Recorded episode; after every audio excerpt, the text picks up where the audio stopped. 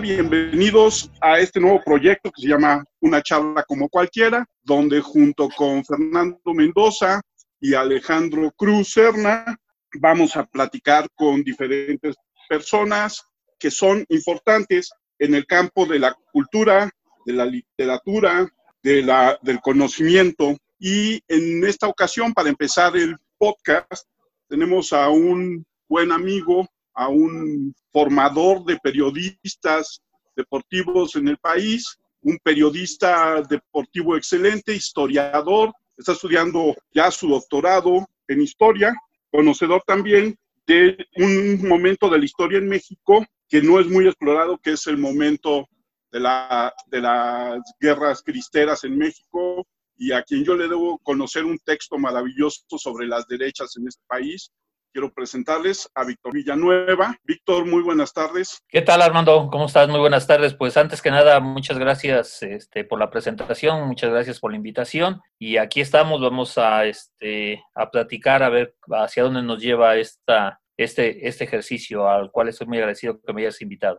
Y algo que se me olvidaba decir es que Víctor ha escrito, independientemente de toda su labor periodística, tienes dos, dos libros, ¿no? Sí, así es, dos libros este, diametralmente distintos, uno del otro, que costaron mucho trabajo realizar, que son trabajos de años de dedicación y que, bueno, eh, están circulando. Uno ya va a cumplir un año que apareció y otro está apenas saliendo del horno, tiene menos de un mes. El primero es una historia sobre el Atlante y el segundo es un libro de creación literaria, ¿no? Son cuentos. Sí, el primero es un ejercicio periodístico totalmente, la, historia del Atlante, que no en sí no es la historia del Atlante, son momentos de la historia del Atlante, porque escribir sobre un equipo tan popular y tan sui generis como es el Atlante, que tiene más de 104 años, pues sería una labor titánica, ¿no? Para tratar de, escribir. Entonces son este, historias, eh, ni tampoco fueron seleccionadas porque fueron apareciendo durante mis estudios de posgrado, fueron apareciendo en la Hemeroteca Nacional y de ahí los fui tomando y construyendo este libro, que tampoco tenía la intención de ser libro, sino que era un blog, en Entrevero se llama mi blog, y de ahí salió eh, la recopilación de estas historias, 22 historias que forman el libro Entrevero Azulgrana. Pero ese es un, es un trabajo netamente periodístico, de confrontación de fuentes, de periodismo de investigación, tratando, insisto, no de querer contar la historia del Atlante, sino encontrar esas historias que marcan y le dan un tinte diferente al Atlante en comparación a otros equipos. Y el otro que acaba de salir este, hace menos de un mes, que es eh, Semana Santa en la Castañeda y otros cuentos, pues es un trabajo eh, de literatura, de cuentos, narrativa, que también tiene mucho tiempo. Eh, tiene ocho historias, pero seis fueron escritas entre 1988 y 1992, es decir, en mis años en que estuve en la UNAM, en la Facultad de Ciencias Políticas y Sociales. Ahí los escribí en ese momento y los dos últimos, este, sí son recientes, fueron escritos en el año pasado, en el 2019, para completar los ocho que se iban a publicar. Y ese sí pues, es un puro ejercicio de imaginación, pura este, eh, narrativa, este, ficción, sin nada eh, pretencioso, nada más este, salir, tú lo sabes, tú eres escritor, este, siempre tienes ese, ese gusanito y esa eh, ese deseo por publicar lo que has escrito, ¿no? Entonces, e, esa es la, historia a grandes rasgos de estos dos libros. Decía, decía Borges, escribir sin publicar no es escribir.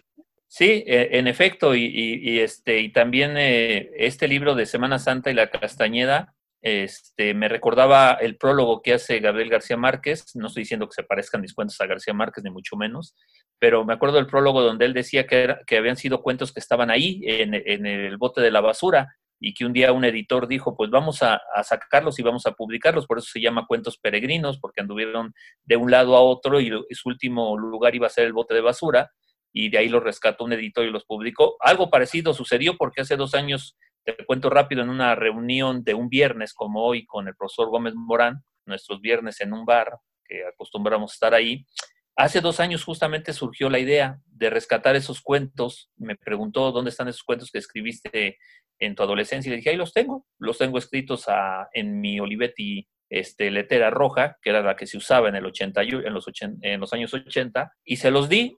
Y bueno, él, rechazó dos. eh, y por eso tuvimos que, escribir dos en, el, en 2019, pero así salieron de, de, lo más hondo del archivo que tengo aquí en mis espaldas, ahí, de ahí salieron estos cuentos. Bueno, acerca del Atlante, maestro, sin duda es un eh, equipo al cual este, siempre es interesante verlo. Bueno, a nosotros nos tocó épocas muy diferentes a la de usted, ¿no? Nada más un campeonato vimos del Atlante cuando recién llegaron a Cancún y demás. Pero ¿dónde está esa esencia que sin duda es muy interesante? Leer la historia como tal, como usted dice, no es de historia, pero esa esencia que se va formando con los obreros, que, es la creación leal de ese Atlante.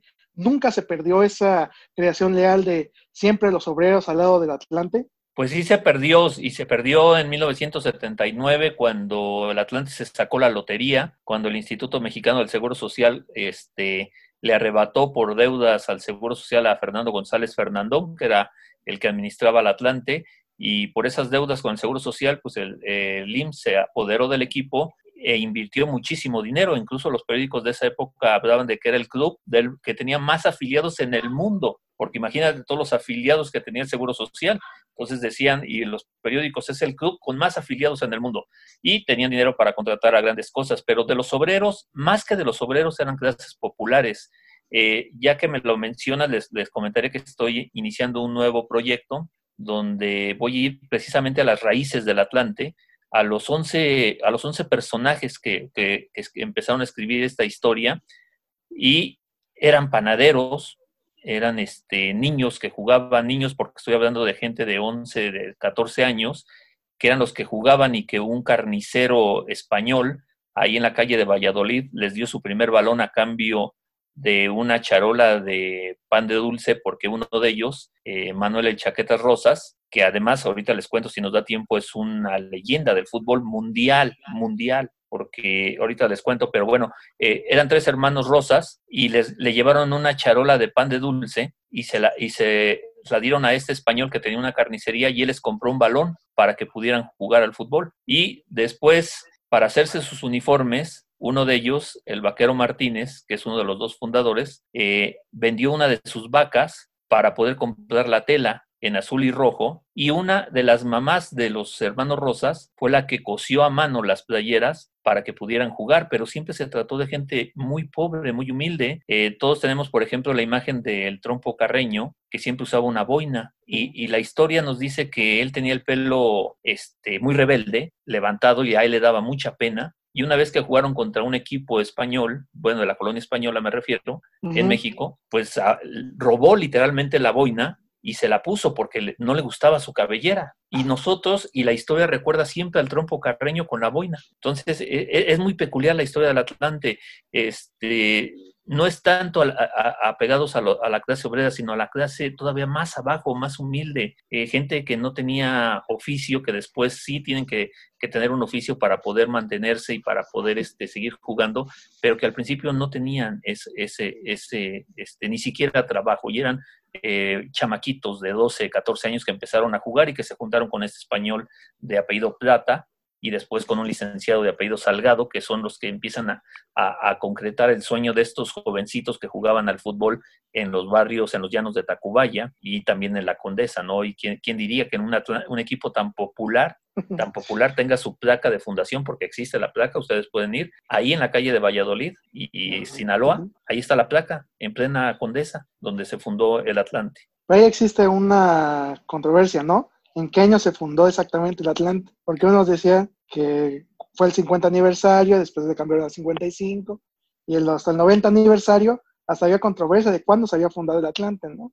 Sí, lo, que pasa es que cuando el Atlante es adquirido por José Antonio García, él quería a fuerzas celebrar un, un aniversario del Atlante. Entonces se, inventa, se, se, creó la historia de que el Atlante había sido fundado en 1916, que no es, no se inventó. Sí se fundó en 1916, pero el nombre de Atlante lo adquiere hasta 1919. El equipo, ah, su primer nombre se llamó Sinaloa porque jugaban en la calle de Sinaloa. Después se llamó Lusitania en honor a un barco francés en la Primera Guerra Mundial, y después le cambiaron a U-57, que era un submarino alemán de la Primera Guerra Mundial. Y bueno, a, a, final de cuentas dicen, bueno, U-57 no suena muy bien y si le ponemos Atlántico, porque estaba en el Atlántico, era donde andaba este, este submarino, Y finalmente estos fundadores que le estoy hablando de Fernando Rojas, Patadura, de, de Chancla Zumbido, de los hermanos Rosas, el Diente, el Chaquetas y Chúndara, del Trompito Carreño, de Nicho Mejía, todos ellos deciden que Atlántico es muy largo, que entonces sea Atlante. Y cuando Refugio Martínez este, escribe la, la, acta de fundación del equipo, es en 1919 y ahí aparece con el nombre de Atlante. Pero en realidad sí, el equipo es de 1916. Atlante es hasta el 19. Esa es la única controversia. Luego, lo que saca ahí un comentarista de, de Televisa, que no quiero ni decir su nombre, este, no tiene nada que ver. El equipo sí se fundó en 1916, pero con el nombre de Sinaloa. Es como si discutiéramos que el América, por ejemplo, ya que decía Armando de la Guerra Cristera, eh, eh, el América sí se funda en 1916, pero cuando llegan los maristas este, al Club América, en donde está precisamente León Toral, que va a asesinar a, Álvaro Obregón, él llega junto con otros más y le cambian el nombre a Club Unión. Entonces, entre 26 y 27, el América se llama Club Unión. Y hay fotos y hay escudos. Y el capitán era León Toral, el que asesina, va a asesinar en el 28 a este Álvaro Obregón. Y entonces diríamos, se interrumpió la historia de la América. No, fue un simple cambio, cambio de nombre, ¿no? Claro, como el Necaxa, ¿no? Cambió, unió que era español, creo, después Sí, sí, sí, el, Atlético Español a finales de los 70 y principios de los 80, que, se volvió Atlético Español, pero también el Necaxa pues inició con una fusión entre los equipos de la compañía de Luz y Fuerza. Luz y Fuerza. y, es una fusión y finalmente se crea el Necaxa por el nombre de la presa que alimentaba de luz eléctrica a la Ciudad de México. Ya me dejaste intrigado. Cuéntanos la historia de Chaquetas Rosas. Ah, sí, como no, este Manuel el Chaqueta Rosas es uno de los hermanos Rosas que jugaba en, algunos, este, jugaba defensa central. En ese tiempo nada más se jugaba con dos defensas, entonces era más, este, era más meritorio. Él, él eh, es de los fundadores del Atlante, de los que empezaron a jugar en, en los llanos de la Condesa y en los de Tacubaya desde 1916 el Atlante es admitido en la Liga Mayor en 1927. es cuando es admitido a, ya formar parte de lo que en ese entonces era la Liga Mayor. Y era un jugador excepcional que fue seleccionado para ir a la primera Copa del Mundo de Uruguay 1930. Y ahí va a lograr algo que, que, se ha olvidado, eh, pero que son este, situaciones muy importantes. Él fue el primer jugador en marcar un autogol en Copa del Mundo. Él fue el primer jugador en marcar un penalti en Copa del Mundo. Y él fue el primer jugador mexicano en marcar dos goles en un solo partido en Copa del Mundo para México. Entonces, es, esos tres datos son fundamentales porque tenemos, volvemos a lo mismo, ¿no? Recordamos que, que Cuauhtémoc Blanco hizo dos goles, que Luis Hernández hizo dos goles, que el Chicharo hizo dos goles en, una, en un solo partido en Copa del Mundo. Pero el primero fue este, Manuel Chaqueta Rosas, eh, jugador del Atlante, fundador del Atlante, eh, y eso tampoco nadie se lo puede quitar, hay, eh, y reconocido por la FIFA, que es el primer jugador en marcar una pena máxima. El primer penal que se marcó en una, en una Copa del Mundo lo, anotó un mexicano, Manuel Chaqueta Rosas, y era jugador del Atlante. Entonces, es, esas son cosas este, que se han perdido. Tengo la fortuna hoy de conocer a su nieta, Tarce Rosas, que tiene un este, establecimiento de, donde se venden productos del Atlante en el Metro Nativitas. Y la conocí porque fui a uno de estos desayunos que les decía. Ahí me la presentaron cuando fue eh, la presentación del libro Entrevero Azulgrana en junio del año pasado. Ahí la conocí y, este, y eh, empezamos a hacer una este, amistad, podemos decirlo. Eh, de, de, hecho, en su local vende los libros de Entrevero Azulgrana ahí los vende, le dejé un paquete y los vende a los aficionados que llegan. Y, este, y he podido platicar con ella, con su padre. No he podido platicar por esto del confinamiento, lógicamente no podemos, este, tenemos que tener la sana distancia, pero me cuenta, la, vi hace poco y me decía este, que está entusiasmado su papá por quererme contar y mostrarme todo lo, todos los este, recuerdos, las medallas, las playeras que utilizó el Chaqueta Rosas, lo cual para mí eh, como atlantista y como historiador, este, me va a enloquecer, ya me imagino todas las cosas que deben de tener, ¿no? Todos los objetos que, que usó este jugador, que desafortunadamente para la historia del fútbol mexicano se ha perdido. Entonces todos recordamos que, que el trompo carreño eh, fue el primero que metió un gol en Juegos Olímpicos para México ante España y también fue el primer mexicano en meter un gol en Copa del Mundo que fue eh, frente a Francia en la inauguración del 13 de julio de 1930 en el Estadio Positos de Montevideo, porque todavía no se acababa el Estadio Centenario, si no lo hubiera marcado en el Estadio Centenario. Pero nos olvidamos de, esta situación de Manuel Chaqueta Rosas, ¿no? Un, este, un jugador que era defensa central muy recio, muy fuerte, muy técnico, pero que que la historia este, no ha querido recordar. Entonces, eh, la, idea que tengo para un nuevo libro es resaltar a estos jugadores y sobre todo a él y tratar de darles su, su lugar en la historia y que las nuevas generaciones sepan que sí, que Luis Hernández metió dos goles ante Holanda en Francia 98 y otros más, que Quirarte metió dos goles en México 86, ahora que está cumpliendo aniversario, eh, pero que antes de ellos antes del Chicharo Hernández también, hubo un jugador, defensa central mexicano, que, que, marcó dos goles en un solo partido y se los marcó a, este, Argentina. Entonces, no, no es cualquier cosa, ¿no? Y a Chile le, marcó, este, una, hizo un autogol que también es el primero de la historia. Por lo tanto, yo creo que es un futbolista que se tiene que rescatar y una historia que se tiene que rescatar. Pero más allá de, de, de sus hazañas en el campo de juego, lo que yo quiero resaltar en este nuevo proyecto editorial que tengo este, es sus, vidas, porque sus vidas son apasionantes, la forma rescatar ese México de, principios del siglo XX con unos protagonistas que jugaban al fútbol, pero que también eran gente muy humilde que hacía todo lo posible por, por sobresalir, por sobre, este, salir de su miseria a, través de, jugar al, fútbol. Entonces, eso es lo que quiero resaltar en ese libro. Y, y, el Manuel, Manuel este, el Chaqueta Rosas es un gran, gran personaje, como también lo es Nicho Mejía, como también lo es el mismo Trompo Carreño, que ni su nieta sabe por qué le decían el trompo, si era porque era chaparrito y gordo o porque bailaba mucho. Este, no saben cuál de dónde viene eh, eh, este, el apodo de Trompito, que además él murió de, de alcoholismo muy joven, a los 39 años, falleció. Y curiosamente, también la historia eh, nos dice que a la primera persona que le llamó fue a, Chaqueta Rosas, porque eran los únicos que tenían teléfono, y ya cuando, y el único que tenía auto para llevarlo a un hospital, y cuando lo llevan al hospital, pues ya había fallecido este, el trompo carreño, tenían una gran, gran amistad. Y, todo eso es lo que quiero contar, eso, es lo, lo, lo, que me, a mí como autor este, me encantaría escribir para que las nuevas generaciones se enteren de esa, de esa historia y vean la magnitud del equipo al que tienen arrumbado en, Querétaro, en, este, en Cancún, al, que van a seguramente arrumbar en Querétaro. No sabemos hasta cuándo vaya a existir, pero que tiene una historia y es muy digna de contar, seguro. No, eso, eso, eso es bien interesante. Es bien importante recuperar la historia en diferentes facetas. Y como dices tú, también el enmarcarla en esos principios de siglo que eran socialmente y políticamente muy difíciles, ¿no? Por la revolución y cómo estos 11 muchachos pues, seguían este sueño sobre el fútbol a pesar de todo el problema político que teníamos en México.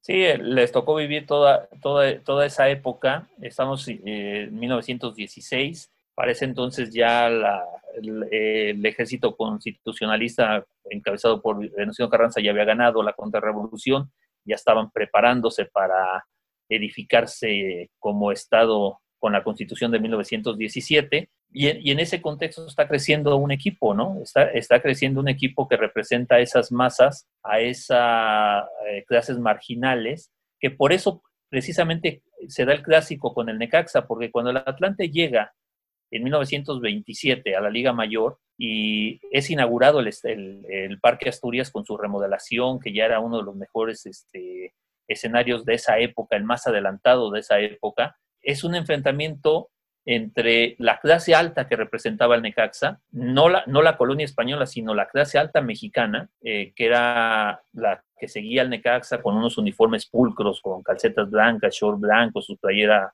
rayada, pero que además era, era tan, tan representante de la clase alta del Necaxa que tenía un portero austriaco y tenía un mediocampista peruano. O sea, era, era el equipo eh, de, de, mayor poder económico en esos años y lógicamente su afición se sentaba en la zona de sombra del Parque Asturias y ingresaban muy bien arreglados, muy bien vestidos y con banderitas muy bien hechas, su palito de madera y sus banderitas, y recibían con aplausos al Necaxa. En cambio, del otro lado, en la tribuna de Sol, está la gente del pueblo, la gente marginal que pagó sus 50 centavos para estar ahí en la tribuna de sol y que llevan sombreros de palma y que llevan cuetones que levantan estos globos, se me escapó ahorita el nombre, eh, que se llenan de gas y se, y se levantan. Este, ay, no, no ¿De Cantoya? De Cantoya. Este, los lo levantan con los colores del Atlante y, y salta, y salta ese equipo eh, al cual la prensa mexicana les decían llaneros, porque venían de jugar en los llanos, y, uno ve las crónicas y dicen, caray, este, eh, ¿cómo es posible, cómo se va a adaptar un equipo que juega en los llanos a jugar en pasto? Fíjate, esa era la gran, la gran interrogante de la prensa capitalina mexicana. ¿Cómo, ¿Cómo van a adaptarse estos llaneros? Y de hecho ese es el primer apodo que reciben, llaneros. Después les van a llamar prietitos por el color de su piel, este, de la mayoría de ellos, pero era, era una, este, una expectación por ver eso. Y eso también hay que, hay que contarlo porque estamos hablando de 1927, ya el Estado post-revolucionario mexicano se empieza a consolidar, ya hay una transición este, del poder que fue natural de Álvaro Obregón a Plutarco Elías Calles, ya sí hubo sus asesinatos como era costumbre, ¿no? Ya sabes que Obregón y Calles se, se pintaban solos para, para asesinar a todos sus contrincantes y poder asegurarse en el poder, pero ya hay una este, continuidad en, en cuanto a, a, este, a lo político y en ese contexto hay una sociedad aristocrática que empieza a, desarrollarse, aristócrata, que es la del Necaxa, pero aparece la clase marginal que representa al Atlante, así como la clase media representaba a la América y la colonia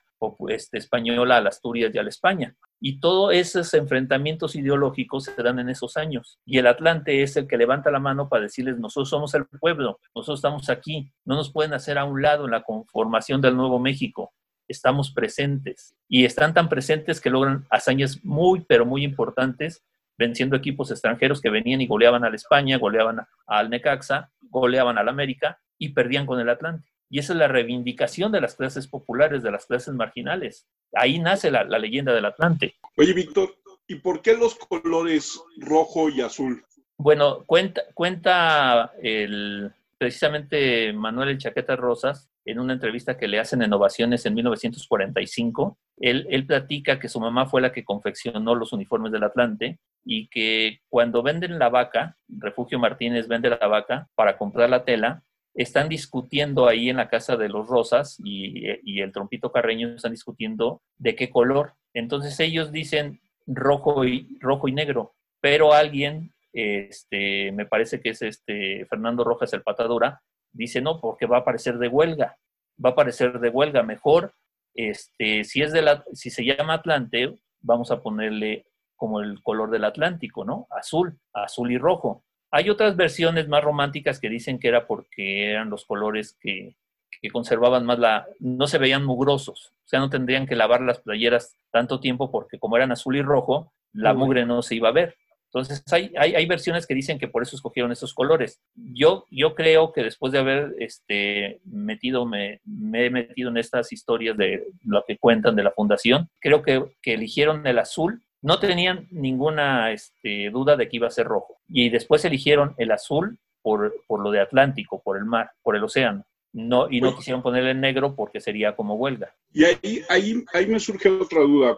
Yo que soy totalmente neófito en el fútbol esta liga mayor jugaba en la Ciudad de México, porque ya ves que el, Atlas tiene el rojo y negro y era un equipo eh, formado por anarquistas. Sí, este, ya existían las ligas, pero eran ligas regionales. La Liga Mayor, la Liga Mayor, este, respaldada por la Federación Mexicana de Fútbol, era todavía regional. Entonces solo existían el Marte, que era el equipo del ejército, el Asturias y el España, que eran los equipos de la colonia española, el América, que representaba a, las, a la clase media, el Necaxa, que era eh, el equipo, los divinos, los finos, los burgueses, y entre ellos jugaban. En 1927, eh, el, el, presidente Plutarco Elías Calles decide que va a ser México, va a organizar los primeros Juegos Centroamericanos y del Caribe. Es el presidente Calles quien decide eso. Entonces, para jugar al fútbol deciden que se va a hacer un, un torneo para que este, encuentren al representante de México. Y la federación dice, bueno, vamos a jugar el España contra el Marte, el campeón América, que en ese momento era el campeón, los españoles no quieren participar, este, dicen, bueno, pues al, América vamos a enfrentarlo contra este tricampeón de los llanos que se llama Atlante. Y así la final va a ser entre América y Necaxa y todos contentos. Bueno, antes de empezar el torneo, este, dicen que el Puebla y el Toluca también van a jugar.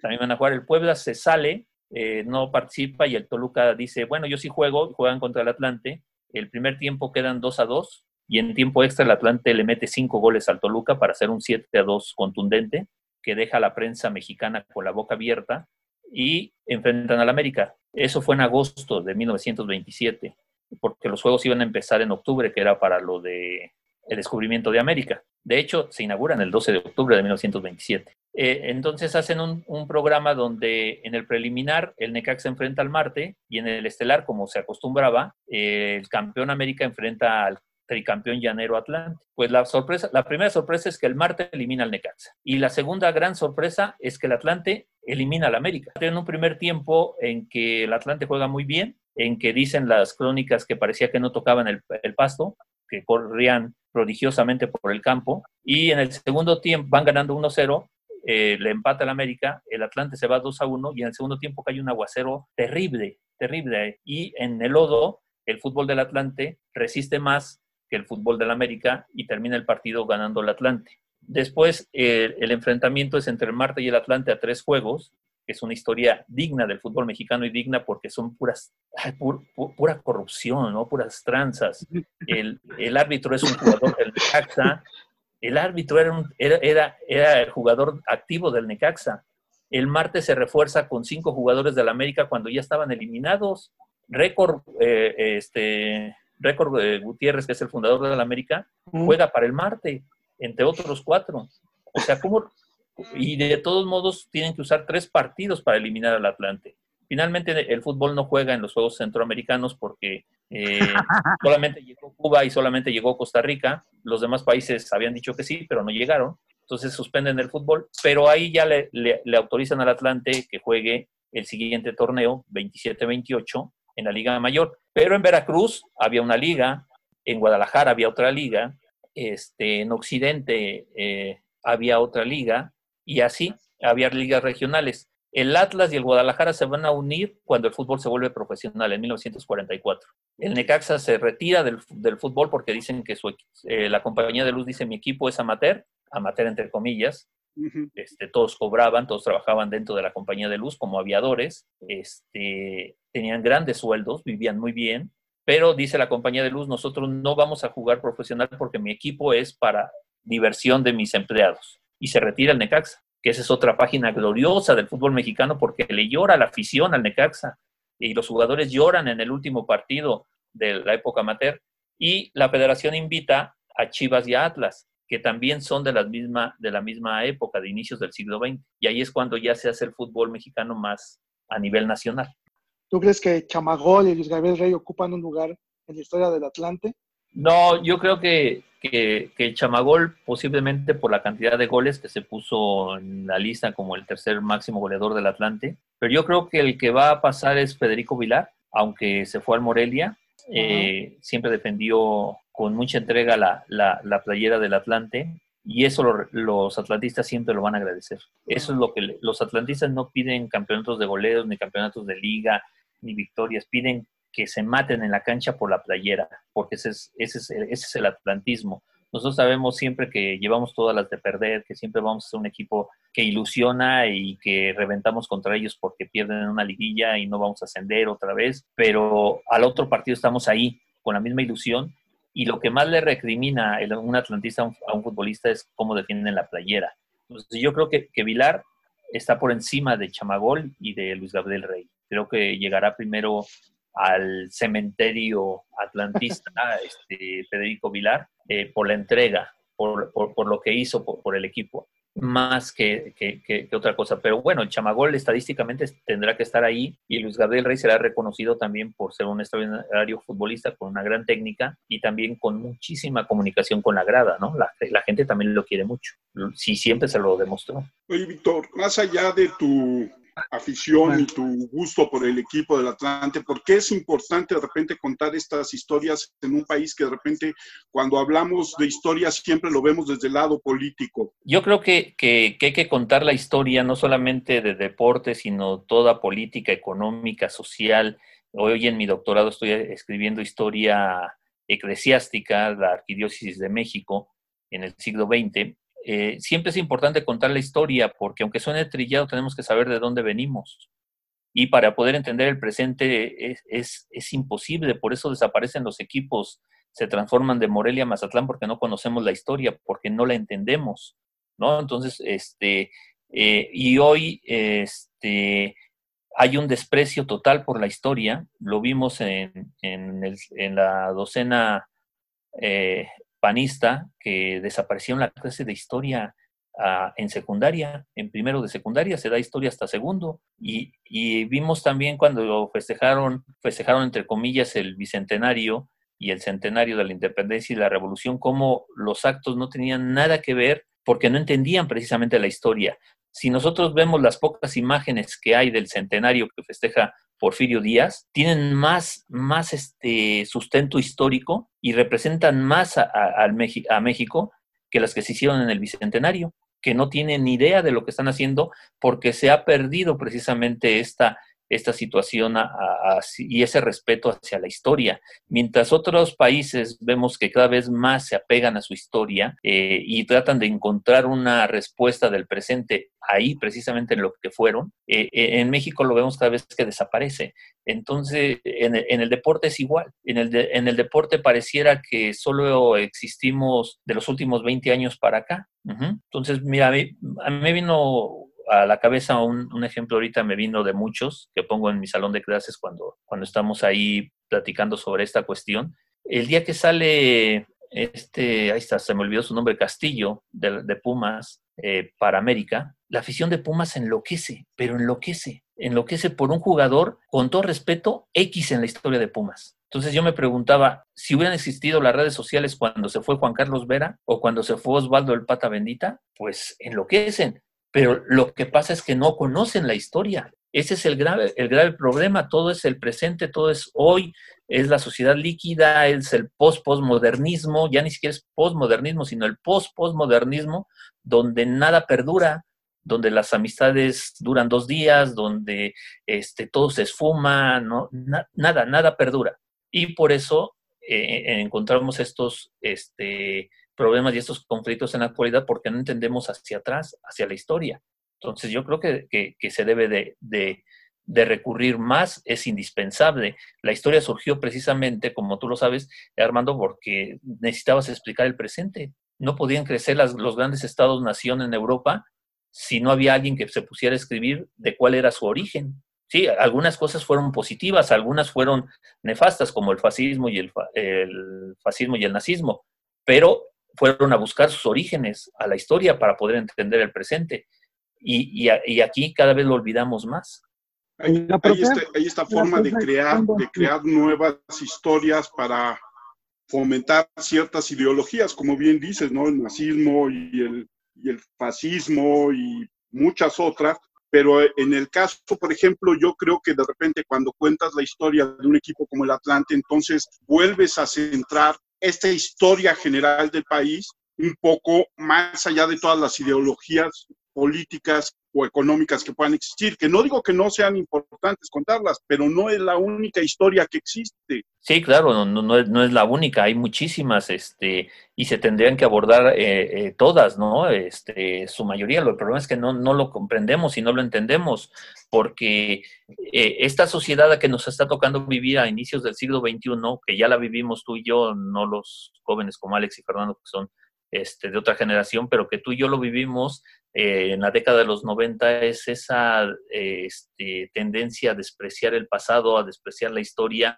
y solamente existe el, el hoy, el hoy, el hoy, el hoy, no, no, no pasa, este, no existe nada más. Y, y, en, esa, eh, en esa frenética lucha por vivir el hoy se nos olvida el pasado, el ayer, ¿no? Y entonces, pues no, este, no, no, no se puede avanzar ni, ni, vivir bien el presente si no entendemos bien el pasado, desde mi punto de vista. Y la historia es muy fascinante. Este, bueno, yo como historiador no puedo este, decir otra cosa, pero les cuento rápido, estaba platicando, desafortunadamente falleció hace 15 días el hijo del fundador del Atlante, don Refugio Martínez, hijo, eh, falleció hace 15 días, no de COVID, sino este, muerte natural por su avanzada edad. Y nos dejó antes de, partir un video, un video donde él está, eh, del cuando el Atlante cumplió los 100 años, y cuenta cómo su padre este, vivió en 1914 una situación realmente que lo yo cuando lo estaba escuchando, de ahí me surgió la idea de escribir un nuevo libro para el Atlante,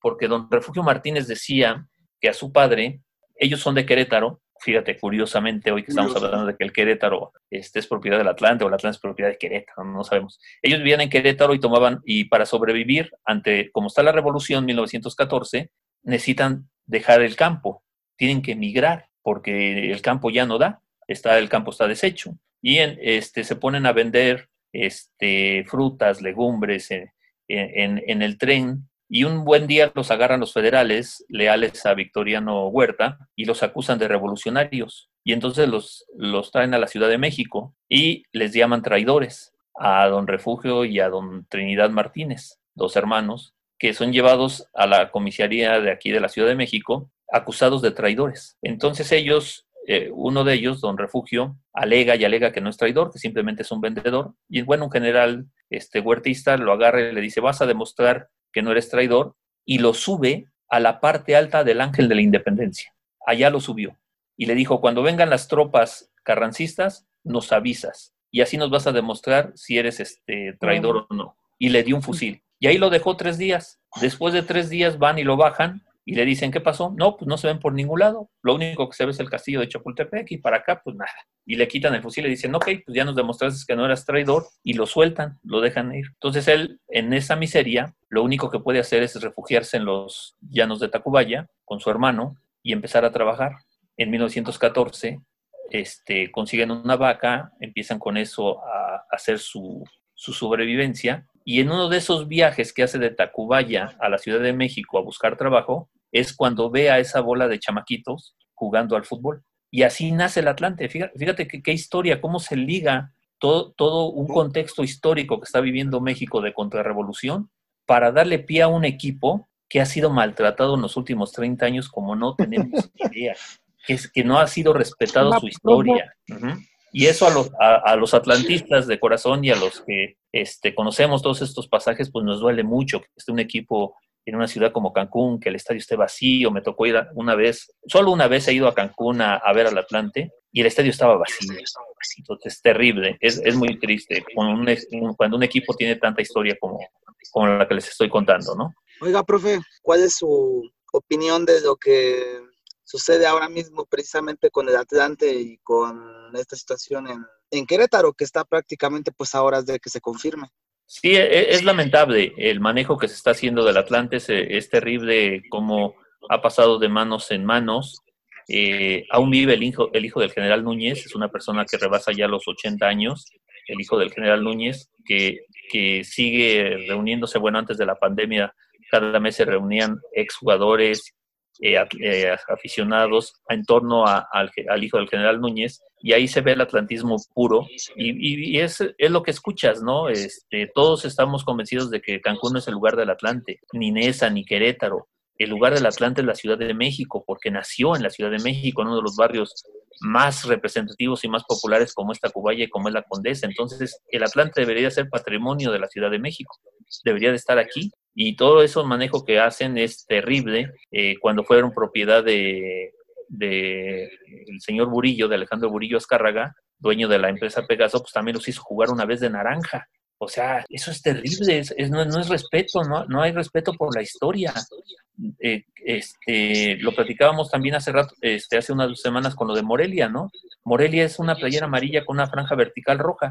y llegó TV Azteca y les cambió el uniforme y les cambió el mote, porque no tienen respeto por la historia, no lo tienen, ¿no? Entonces, este, e, e, e, es terrible lo, lo, que sucede en el fútbol mexicano y lo que le pasa al Atlante es lastimoso, es sumamente lastimoso. Y si ustedes hicieran una encuesta, con 10 atlantistas, los 10 atlantistas les dirían que prefieren que el Atlante suba por medios deportivos. Pero en el fondo, en el fondo, no les importaría la forma, pero que regresara a primera división. Aunque ellos este, digan, no, por medios deportivos, y lo quieren ver aquí, lo quieren ver en, su casa, en su estadio, este, ante su público. Es curioso porque fíjate que hace, hace dos meses, no, hace un año, perdón, hace un año, hicieron un homenaje al Chicharo González en el estadio de la Ciudad de los Deportes. Y la entrada de seguidores del Atlante, o sea, rebasaba los 20 mil aficionados. Y era un partido amistoso de, de ex, ex jugadores que fueron a hacer un homenaje al Chicharo González. ¿Fue usted? Eso dice que la gente quiere ver a su equipo, ¿no? ¿Usted fue a ese partido? No, precisamente ese día tenía una estaban, porque fue, sí fue el año pasado, estábamos en una en un coloquio en la Universidad este, Pontificia de la Ciudad de México, acá en Tlalpan. Eh, se estaba festejando los, 100 años de la firma de los arreglos en la Guerra Cristera y me habían invitado a dar una conferencia de prensa. Entonces, eh, bueno, una conferencia ahí en este, dentro del coloquio y estaba allá en, la, en la Universidad este, Pontificia, no pude ir a, a este, al estadio. Oiga, profe, quiero hacerle así una, una pregunta. ¿Cuál sería bueno, ¿qué es lo que usted propondría a los, a los nuevos estudiantes em, para poder hacer eso que usted dice, reivindicar ese pasado de, un país como el nuestro, no nada más en, el deporte, sino en todos los aspectos que tiene pues la vida social de, México? Bueno, nosotros desde el aula, y Armando lo sabe, siempre estamos tratando de, de fomentar eso, ustedes lo saben, Alex, este, tú, que, compartimos el aula este, algunos semestres y en diplomados, eh, este, hacemos nuestro esfuerzo, pero hay que decirlo con todas sus letras, este, hay una resistencia de las nuevas generaciones por el pasado, hay una resistencia por, por ir a buscar, por la investigación, por encontrar el dato duro. Si, si Guiñac supera a Tomás Boy y pongo un tuit donde dice, felicidades Guiñac, pero te faltan 100 goles para alcanzar a Caviño, enloquecen y que me quieren matar por las redes sociales. No, pero si no estoy mintiendo, solamente les di un dato. Muy bien, Guiñac, estás bien, superaste a Tomás Boy, pero te faltan 100 goles para alcanzar a Camiño. Por lo menos, no, 200, porque este Camiño son 311, ¿no? Entonces eran más de 200 goles. Pero entonces... 150 para alcanzar a Cardoso de menos. Imagínate. ¿Pero por qué? Porque no les gusta, no les gusta ir a la historia no les gusta. Este, si tú en, la, materia de, periodismo de investigación les dices, tienen que ir a la hemeroteca. Qué joya, ¿eh? Ya no van. Si tú les dices, me traes una credencial del Archivo General de la Nación y con eso te subo un punto, van por el punto, pero no van a entrar al Archivo General de la Nación. O sea, es increíble. Hay una resistencia. Es una resistencia porque volvemos a lo mismo están acostumbrados a una sociedad en que todo te lo da al instante, en que si tú pones José Cardoso, en 0.16 segundos te da 18 millones de páginas que hablan de Cardoso. Entonces, ¿cómo le dices a un joven acostumbrado a eso que se desplace al Archivo General de la Nación, que entre, que busque en los ficheros y que encuentre el documento? Pues lógico, te dice que no, porque él está acostumbrado a un clic a encontrarlo. Lo peor es que, lo malo es que encuentran información falsa, ¿no? Exacto. Y además, no sé si estés de acuerdo, pero también hay una soberbia a creer que lo único que existe es hoy. Sí. Y entonces te dan cada dato que dices de dónde lo sacaste, pues es que lo saqué, independientemente de toda esta información falsa que se encuentran, dicen, pues es la verdad, antes no existió nada. Y, en eso, hace rato estaba pensando, cuando regrese el Atlante a la Ciudad de México, si si es que regresa en los próximos años, va a haber gente que va a ir porque va a creer que es la primera vez que el Atlante juega en la Ciudad de México. Sí, sí, exacto, porque nada más es el hoy. Les cuento una, anécdota, ahorita me vino a la cabeza con lo que estás platicando. En, la inauguración de Francia 98, que fue justo hace 22 años, un compañero mío me decía, este es impresionante este estadio, ¿no? El estadio, el Stade de France de, de Saint-Denis. Es un eh, platillo volador, es, es, impresionante. Yo le decía, pues sí, sí, arquitectónicamente es una hermosura, pero no tiene nada que contar. Como decía Galeano. Sí, no tenía nada que contar. Y en los pasados Juegos Olímpicos me, me tocó escuchar, me tocó escuchar a un narrador Diga que nombres. decía, ¿para qué, pa- ¿para qué hablamos del maracanazo? Eso ya, eso ya pasó, fue hace más de 70 años. O sea, dices, estás, estás en el estadio de no. Donde se, se gestó el milagro más grande del fútbol, y un comentarista actual dice, ¿pero eso qué importa si eso ya fue hace 70 años? O Diga el medio para no verlo. Por la historia, ¿no? Diga el medio, aunque sea para no verlo. no, te mando un tweet. Ah. Oiga, profe, usted como historiador, ¿cuál diría que es la época más pintoresca que tiene la historia de México? No, no, pues todas, todas tienen su, su lado, todo, todo tiene, ni modo de no decir que Fox fue pintoresco, ¿no? Bueno, pero, pero así como decía Dalí, ¿no? Que este Salvador Dalí decía que él no podía venir aquí porque no podía estar en un país más surrealista que él. Entonces, Pero es que seguimos siendo surrealistas y Pues- siempre lo hemos sido, siempre lo hemos sido, si, repasamos nuestra sido, historia. Este, siempre hemos sido un país surrealista, en todos los sentidos, Eh, eh, desde lo político, de lo social, lo económico, siempre hemos sido, pero eso, es- pero eso no es, eh, a lo mejor no sé si Dalí lo dijo de forma despectiva, pero a mí me enorgullece que México sea un país tan surrealista, me sorprende. Que, que, que caminar por el centro histórico y sigas viendo lo mismo que lees en los libros que hacían en el siglo XVI. O sea, eh, la Ciudad de México tienes, sigue con, teniendo ese imán para atraer a la gente a, a comercializar, a verlos con sus bolsas cargando.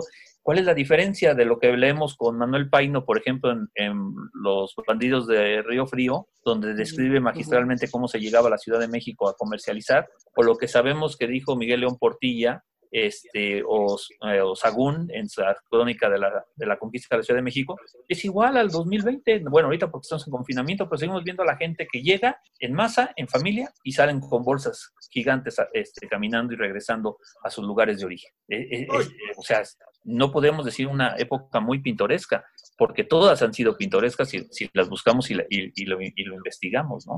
Totalmente de acuerdo contigo, ¿no? Porque muchas veces es la tecnología y la, y la, tec- y la técnica lo que nada más le pone un acento, ¿no? Tú dices gente con costales, pero hoy en el confinamiento todavía sigue pasando el camión de se compran Sí, sí. colchones y demás, ¿no? Sí, sí, sí, no.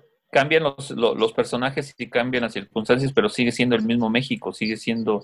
Por eso es tan fascinante ir al centro de la Ciudad de México. Para mí me resulta, y cada vez que podía iba, casi cada 15 días, porque me fascina estar ahí y estar observando este, el movimiento y estar imaginando otras épocas de, la, de, de México, ¿no? Que siguen manteniéndose ahí tan vigentes, pese al paso de tantos siglos, se siguen manteniendo ahí este, muy vigentes. Eh, ahorita con lo que usted acaba de comentar, maestro, de toda esta historia y demás, eh, ac- actualmente, ¿dónde usted cree que se encuentra el periodismo deportivo? A sabiendas de que es el tan mal llamado, como usted siempre nos decía, en las aulas periodismo de investigación, al final de cuentas, en el periodismo se investiga. ¿Qué aparece actualmente este periodismo deportivo que parece no, no hace esas historias tan profundas y se va a lo básico, ¿no? No, yo creo que es, no es un mal del periodismo deportivo, es un mal generalizado, generalizado este, en la nota roja, en la nota de espectáculos, no se diga en la nota de, de política, eh, es un mal generalizado. Los periodistas han olvidado el rigor, la investigación, el dato y el contexto, que son cosas fundamentales para hacer periodismo. Y estoy hablando del periodismo en general, no prensa escrita ni radio y televisión. Para cualquier momento que estamos este, haciendo periodismo, en la actualidad se les ha olvidado el dato, la investigación, el contexto, son cosas importantes y el rigor de, de, lo que estás haciendo, la comprobación. Eh, escribimos al ritmo de las redes sociales y eso es terrible, es lamentable. Si la Volpe pone un tuit, este, me retiro, es portada de los periódicos, o sea, ¿cómo, cómo es posible? O sea, un tuit está este, fijando la, la agenda, o sucedió hace 15 días para seguir con el tema del Atlante. Un periodista de Querétaro pone, se va el Querétaro y se convierte en Atlante. Y me pasé hasta las 3 de la mañana viendo los tweets y no encontraba la fuente. Nadie pone una fuente. Estamos hablando de rigor. Nadie pone un contexto. Estamos hablando de hacer periodismo. Nadie investiga. La, la gran cantidad de, de, páginas de Internet que aparecen hoy Solo copian de uno y otro, otro y copian y copian y copian. Y todavía se las firman, lo que es peor, todavía se ponen su nombre como si las hubieran hecho. Y eso es terrible. Entonces, eso es lo que le ha pasado al periodismo, pero insisto, lo vemos en todos lados. Por ejemplo, ayer este, se publicó en las redes sociales un documento donde el narcotraficante La Barbie acusa al presidente Calderón y yo no vi que hoy fuera portada de los periódicos, ¿no? Entonces, ¿de qué estamos hablando, no? ¿De, qué, está, de, de, qué este, de periodismo estamos haciendo? Porque no hay eso, no hay, una, no hay una, este, un respeto por la profesión.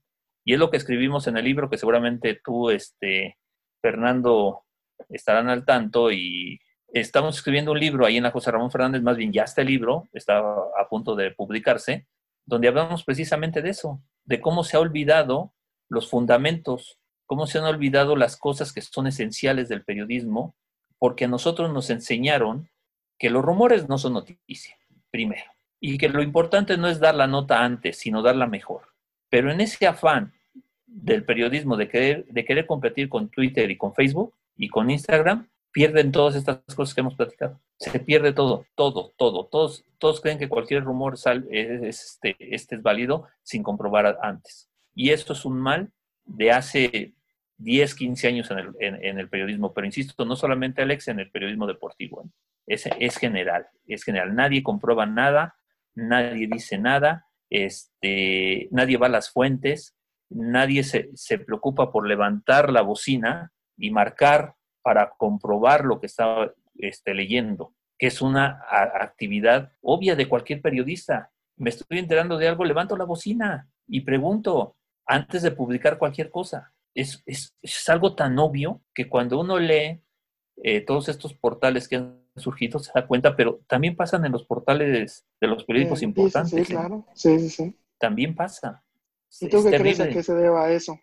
A que no hay rigor, mucho tienen que ver las nuevas generaciones que se aferran a no investigar, porque están influenciadas por los, los que hacen la televisión y los que hacen el radio. Están influenciados. Creen que hacer prensa escrita es lo mismo que hacer televisión y no, son dos mundos diferentes. Y entonces también tiene que ver mucho porque las nuevas generaciones no agarran un periódico, no lo agarran. Pero es lamentable que, que tengan en este, en este aparato todos los periódicos del mundo y tampoco los lean y tampoco los lean. O sea, prefieren este, eh, eh, creer el tuit de... No, es que no quiero decir nombres, perdón, pero no, no quiero decir nombres. No, está bien, pero, este pero, es, es, eso. O sea, el tweet, el Facebook, son hoy lo que no deberían de ser. Se vuelven fuentes cuando deberían de ser el lugar donde comentas. Comentas, ¿no? Sí, claro, el paso, el segundo paso, que también es, que también es parte del periodismo, ¿no? Que ya, ya, ya eh, quedé satisfecho de mi necesidad de informarme. Ahora tengo una necesidad de opinión, ¿ok? Entonces que los líderes de opinión me den su punto de vista sobre el acontecimiento. Y después yo daré mi punto de vista una vez que hice todo este proceso, me, enteré, me informé y después escuché eh, opiniones de los líderes de opinión. Y después yo saco mi conclusión y la publico pero también nos estamos pasando eso, eso, es, todas esas partes, ¿no? Entonces, además de que, otro, otro problema, lo que preguntaba Alex, es la gente veterana de los medios ha permitido eso, lo ha permitido. Llega, entonces llega cualquier jovencito y dice, soy periodista. No, mijo, no eres periodista. Es que yo sé hacer reportajes. No, mijo, el único que sabe hacer reportajes en México es Vicente Leñero y ya se murió. ¿Sí? Entonces, a ver, tú enséñame si sabes hacer nota informativa. Punto. Que lo básico. Pero como ellos quieren llegar, quieren tocar las puertas y que les digan, llegar y decir, yo puedo hacer lo mismo que Martinoli, yo puedo hacer lo mismo que Fernando Palomo, puedo hacer lo mismo que Luis Omar Tapia, puedo hacer lo mismo que Paco Villa. No, no es cierto, porque ellos no se hicieron de la noche a la mañana, porque si le preguntaras a estos cuatro, tuvieron que picar mucha piedra para llegar a donde están. Pero ellos creen que es en automático. Y hay otra cuestión que yo he visto a través de mis últimos años, este, al frente de algunos periódicos y algunos medios, cuando llegaban todos estos jovencitos, la falta de humildad, la negación por aprender, la negación de que tú les dices es por aquí, no, no es por aquí, es por acá. Y eso es, es terrible, es, es, terrible. Yo, yo se los he contado a ti y a Fernando, no sé si Armando. Mi primera redacción en un medio deportivo tenía a Francisco Javier González, a Toño Moreno, André Marín, Roberto Gómez Junco, David Feitelson, Fernando Marcos, Ángel Fernández, Emilio Fernando Alonso. O sea, imagínate lo que aprendí de estar ahí. ¿Se imaginan que yo hubiera llegado y les hubiera dicho al señor Faitelson, no, está mal lo que me estás diciendo, ¿no? Tampoco hay esa humildad. Y había una exigencia de ellos. Antes de que yo publicara cualquier cosa, en la, eh, que porque estábamos en una revista, me lo revisaban todos ellos y me decían si se publicaba o no. Pero hoy todos quieren llegar y quieren ser ellos, sin haber pasado por picar la este, piedra, ¿no? También ha habido ese, bueno, yo que cubro béisbol, usted sabrá, conoce a uno que pues como que no era muy bien deseado. en esa lucha de confrontación de fuentes, eh, una vez me acuerdo, estaba en el palco, a mí me gusta tener mucho el fútbol, y era un América Pumas. Lo puse ahí en mi celular, estaba viendo el juego, pero a la vez estaba con el celular. Entonces llegó una, es que ni es, es que es eso. O sea, en la escuela nos dan ustedes la formación de lo que es, de lo que se trabaja y cómo va y cómo se va haciendo el periodismo. No es así de llegar y como usted dice de la nada a decir, ah, pues yo soy periodista y pues no. Bueno, total, y como usted siempre nos ha dicho, el periodista deportivo aprende de todos los deportes, no solamente de uno solo, pero bueno. Entonces, estaba viendo el fútbol y me dice, ay, ¿qué estás viendo? Le digo, pues el fútbol, digo, pues estoy emocionado, la América está jugando contra los Pumas y me reclama y me dice, ah, quita eso, eso a nadie le interesa, es una porquería. Y así, ¿cómo? Entonces ahí te das cuenta cuando no son periodistas deportivos y no entienden de la pasión que nos une a final de cuentas, que es los que hacen el, el show, ¿no? El espectáculo. Sí, sí, es, es, también es, es, otro tema eh, eh, y pasé varias, horas, varias horas en la concentración allá en Río durante los Juegos Olímpicos discutiendo con todos los comentaristas que estuvimos y periodistas que estuvimos ahí en Río de parte de Club Sport porque la discusión era precisamente eso que estás diciendo, porque hay quien considera que un deporte es mejor que el otro. Y entonces, no, yo por, lo menos yo reconozco que me tardé muchos años en, dedicados al fútbol, lo cual no significaba que no hubiera visto a Bjorn Borg, a Martina Navratilova, que no hubiera visto a los, este, eh, la NBA, que no hubiera visto béisbol, que no hubiera visto a Carl Luis romper este récords, o sea, sí veía de todos los deportes, pero me dediqué mucho al fútbol. Pero hay gente, y gente consagrada, además, en los medios, que sí, dice, mi deporte es el béisbol y todos los demás no sirven.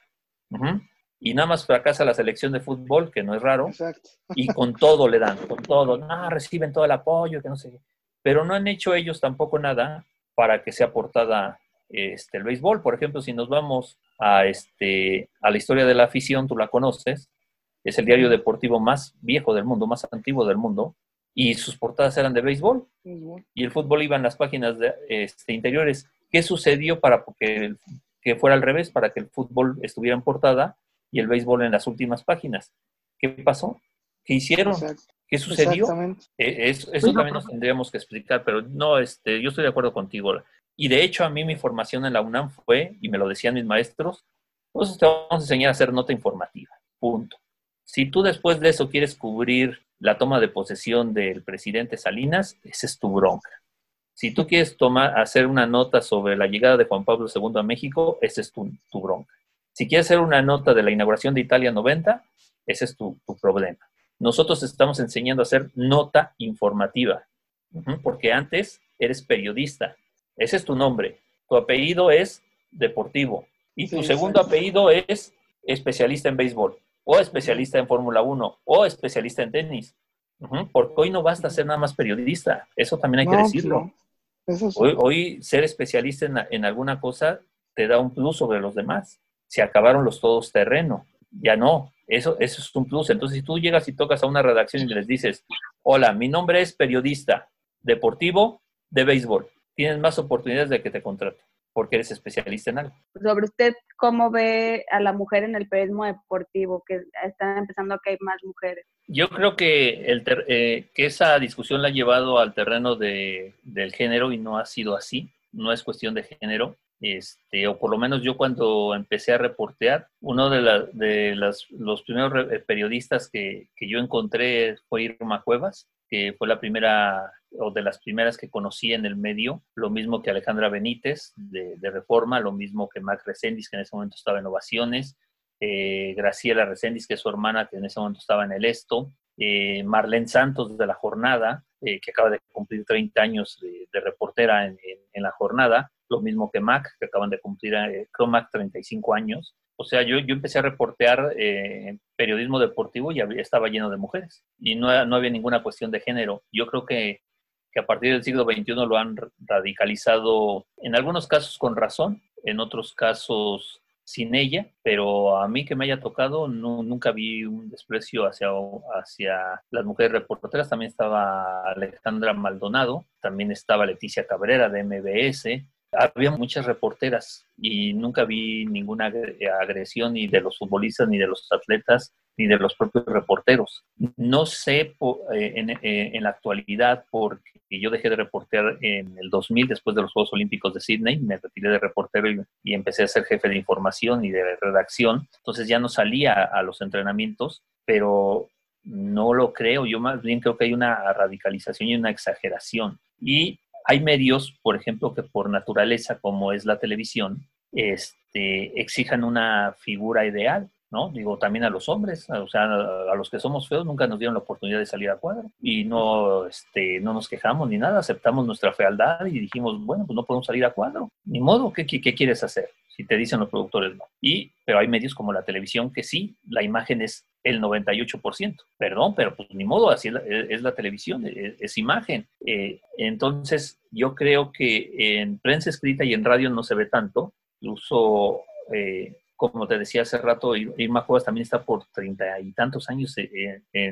en, los medios y es una carrera muy sólida, muy este, fructífera y, que se mantiene que sigue ahí este, cubriendo todos los deportes que se puedan, todos, este, automovilismo, béisbol, básquetbol, todo lo cubre, es una todoterreno, como lo decíamos hace rato, que se cubrían todos los deportes y, y lo han hecho muy bien. Yo creo, en todo caso, aunque no estoy negando que exista cuestiones de género en, los medios en la actualidad, no lo niego, pero yo creo que todo pasa por la preparación, eh, en, la, capacitación. Eh, cuando yo estuve en Monitor como jefe de información, le di la oportunidad a dos chicas, a Alejandra Padín, que era muy jovencita, que estaba todavía estudiando en la Náhuac del Sur, y a Rosa Covarrubias, que venía de, la UNAM y Rosa Covarrubias sigue siendo jefa de información de Claro Sport hasta la fecha, hasta la fecha, este, y fue jefa de información también en TV Azteca y conmigo estuvo de reportera. Y hicieron unas carreras muy importantes y lo único que nos fijamos, te estoy hablando del 2001, lo único que nos fijamos era que supiera,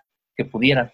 Es, es realmente lo que en algunos medios es lo que te piden, lo cual no estoy negando que en otros medios sí te pidan una presencia este, física y este, más allá de, de, tu trabajo profesional y de tu preparación. Eso es innegable. Pero también, desde mi punto de vista, creo que hay una radicalización que a veces no coincide con, la realidad. Oiga, sí, Fernando. Oiga, profe, yo le quiero preguntar algo porque es, es muy interesante, ¿no? Usted es periodista y a la vez ahora es escritor. Y yo recuerdo a mí nada más, sí, por mencionar a dos, me vienen a la mente dos, que su idea no era ser periodistas, sino era ser escritores, pero primero fueron periodistas, son Gabriel García Márquez y Mario Vargas Llosa. Entonces yo le quería preguntar si para usted el periodista es un escritor, aunque no quiera hacerlo. Es que yo creo que van de la mano, son dos cuestiones que, que, están, que están unidas. Eh, yo, yo no pretendo ser escritor, yo siempre seré periodista. De hecho, cuando me hicieron mi examen profesional de antropología en la ENA, me preguntó uno de mis sinodales, oye Víctor, ¿y ya te crees este antropólogo? Y mi respuesta fue, no, discúlpenme, pero tengo la maestría de antropólogo y la licenciatura de, de, historiador y la licenciatura en comunicación, pero yo soy un simple periodista deportivo. Acababan de terminar los Juegos de Barranquilla y les decía ahí en mi examen profesional. Hace, hace un mes estuve en los Juegos Olímpicos, en los Juegos este, Panamericanos de, Centroamericanos, perdón, de Barranquilla, y me di cuenta que esa es mi vocación, esa es mi profesión, que estoy estudiando antropología es otra cosa. Que haya estudiado historia es otra cosa porque tengo que satisfacer necesidades intelectuales que me nacen. Y como les decía al inicio, este libro también resultó eso, una necesidad de escribir y, que, y, de verte publicado. Pero no pretendo ser un escritor, pretendo, y sigo hasta ahorita, mis 50 años, pretendiendo ser periodista y los proyectos que tengo por delante están enfocados al periodismo, como también a la docencia, ¿no? Este, eh, que estoy por cumplir 12 años de docente, pero, o sea, lo mío, lo mío, lo que tengo en el ADN es, es el periodismo. Y eso es lo que... pero, bueno, pero reitero, ¿usted cree que el periodista, aunque no lo quiera, sí es un escritor? Sí, lo, lo, es, y sobre todo cuando está en los géneros de opinión, ¿no? Cuando hace ensayo, por ejemplo. Ahí se nota el escritor, ahí notas tu capacidad. En ese, en ese particular género periodístico es cuando te das cuenta este, o puedes ejercer como, como escritor. Pero para eso tienen que pasar muchos años de preparación. Pero van de la mano, es como también cuando dicen, es que ustedes los periodistas deportivos son este, futbolistas frustrados. Pues sí. No lo sé, yo, yo no, a lo mejor yo, yo nunca tuve la intención de ser un futbolista de primera división. A lo mejor algún día quise ser marchista porque vi a Ernesto Canto y a Raúl González cuando tenía 13, 14 años. Y dije, ah, yo quiero ser marchista, ¿no? Como este, Raúl González, pero nunca quise ser Hugo Sánchez, por ejemplo. Nunca quise ser este, Julio César Chávez, nunca quise ser Fernando Valenzuela. Y mi carrera y mi, y mi objetivo desde que ingresé a la preparatoria 8 era ser periodista, ingresar a ciencias políticas y estudiar comunicación. Lo demás se da porque, insisto, todos tenemos una necesidad extra, ¿no? Oiga, profe, ¿cuál es el periodista que más le gusta como escritor? No, sin duda, Gabriel García Márquez es una, es una de las personalidades más influyentes en mi formación. Eh, tuve la, la, fortuna de que el primer libro que me llegó a mis manos de García Márquez fue Cien años de soledad. Hice un primer intento por, por leerlo cuando iba en tercero de secundaria, pero me fue imposible. Hice un segundo intento en la prepa y después ya este, pude y empecé a leer casi toda su obra. Puedo presumir que casi he leído toda la obra de Gabriel García Márquez, pero el periodista es insuperable pero el escritor lo mismo. Pero él es la, la, influencia más este, importante. Es el periodista, escritor que más ha influido en mí, sin duda. Yo creí que me iba a mencionar por ahí algún polaco que anda por ahí. No, este Kapuczynski es más periodista y es historiador, más que escritor. Es un periodista igual, nadie hace crónicas como él. Yo creo que el libro de Imperio, el libro de Ébano, son unas obras maestras de cómo se hace una crónica y el libro de Los cínicos no sirven para este oficio es un libro bastante importante para la formación de los periodistas. Es fundamental, es un clásico. Creo que lo que nos resta es agradecerte, Víctor, esta cátedra que nos has compartido, tu presencia aquí en el, en el podcast, en nuestro primer podcast. Yo estoy muy, muy agradecido. Siempre aprendo de tus pláticas. Espero que no sea la única vez que podamos contar contigo en alguna otra ocasión. Me gustaría también platicar más sobre tu libro de literatura. Yo a los oyentes les quiero pedir esto que chequen en Amazon, está Entrevero Azulgrana, ahí lo pueden comprar. Y el Vacaciones en la Castañada, ¿dónde lo consiguen, Víctor? No, este lo, lo, eh, lo tengo yo a la venta, la editorial también, que es eh, Agua Escondida, Agua Escondida Ediciones, y hasta el profesor Morán, que fue una, este, una pieza fundamental para este libro. En cuanto a la edición, también tiene algunos ejemplares. Hay que decir que es una, es una publicación independiente, este, es un esfuerzo y es, este, tú lo sabes Armando, eh, no es fácil publicar en este país, y entonces es más un esfuerzo, primero individual y un deseo por sacar lo que tienes, lo que escribiste, que de hecho lo digo en un cuento, uno escribe para que lo lean, así porque es un acto recíproco de, así como yo leo todo lo que me llega a las manos, pues también espero que alguien lea todo lo, lo que escribo, ¿no? Entonces es un, e, este, no está a la venta comercialmente, pero sí en la en Editorial Agua Escondida, que está en San Pedro de los Pinos, y yo tengo algunos ejemplares para vender. Eh, solamente es fomento a la lectura es la, ideología de agua escondida. Eh, por eso lo hacemos. No vamos a recuperar la inversión, nosotros mismos pagamos la impresión de los libros, este, nunca vamos a recuperar la inversión, pero nos queda la satisfacción de haber sacado esto, ¿no? Adelante. ¿Tus redes sociales, Víctor? Sí, este, en Twitter es arroba Víctor Miguel B, en Instagram es igual, en Facebook, este, desde mi punto de vista, solo es para mis familiares y mis grandes amigos. Sí, entonces, este, a través de mis redes sociales, Armando, ahí me, ahí me pueden localizar. Este, y yo les, les llevo los libros. De hecho, los martes ha coincidido los últimos dos martes que he bajado a Plaza Loreto, así todo con mascarilla y todo, para entregar ejemplares tanto del Atlante como de el de cuentos. Y entonces, si alguien se pone en contacto conmigo, eh, yo vivo muy cerca de, tú lo sabes, ahí de Plaza Loreto, entonces puedo llegar a, a entregarlos. Ok, pues muchas gracias, Víctor. Esto, yo quiero pedir una disculpa porque te presenté como Víctor Manuel y es Víctor Miguel. Ya queda corregido mi lapsus brutus. Fer, tus redes. Este, en, en Twitter, Fer-Mendoza G y en Instagram, Fer-Meng, M-E-N-G. Violeta, tus redes. En Instagram como Boleigo y en Twitter como arroba Boleigo. Los dos son Boleigo. En Instagram es lo mismo. Alex. Mi Twitter es arroba 512-Alex. Bueno, y a mí me encuentran como arroba cernícalo en Twitter. Eh, próximamente tendremos la cuenta de Twitter de este podcast que se llama Una charla como cualquiera. Una vez más, muchas gracias, Víctor, y nos escuchamos la próxima semana. Gracias, al contrario, agradecido con ustedes.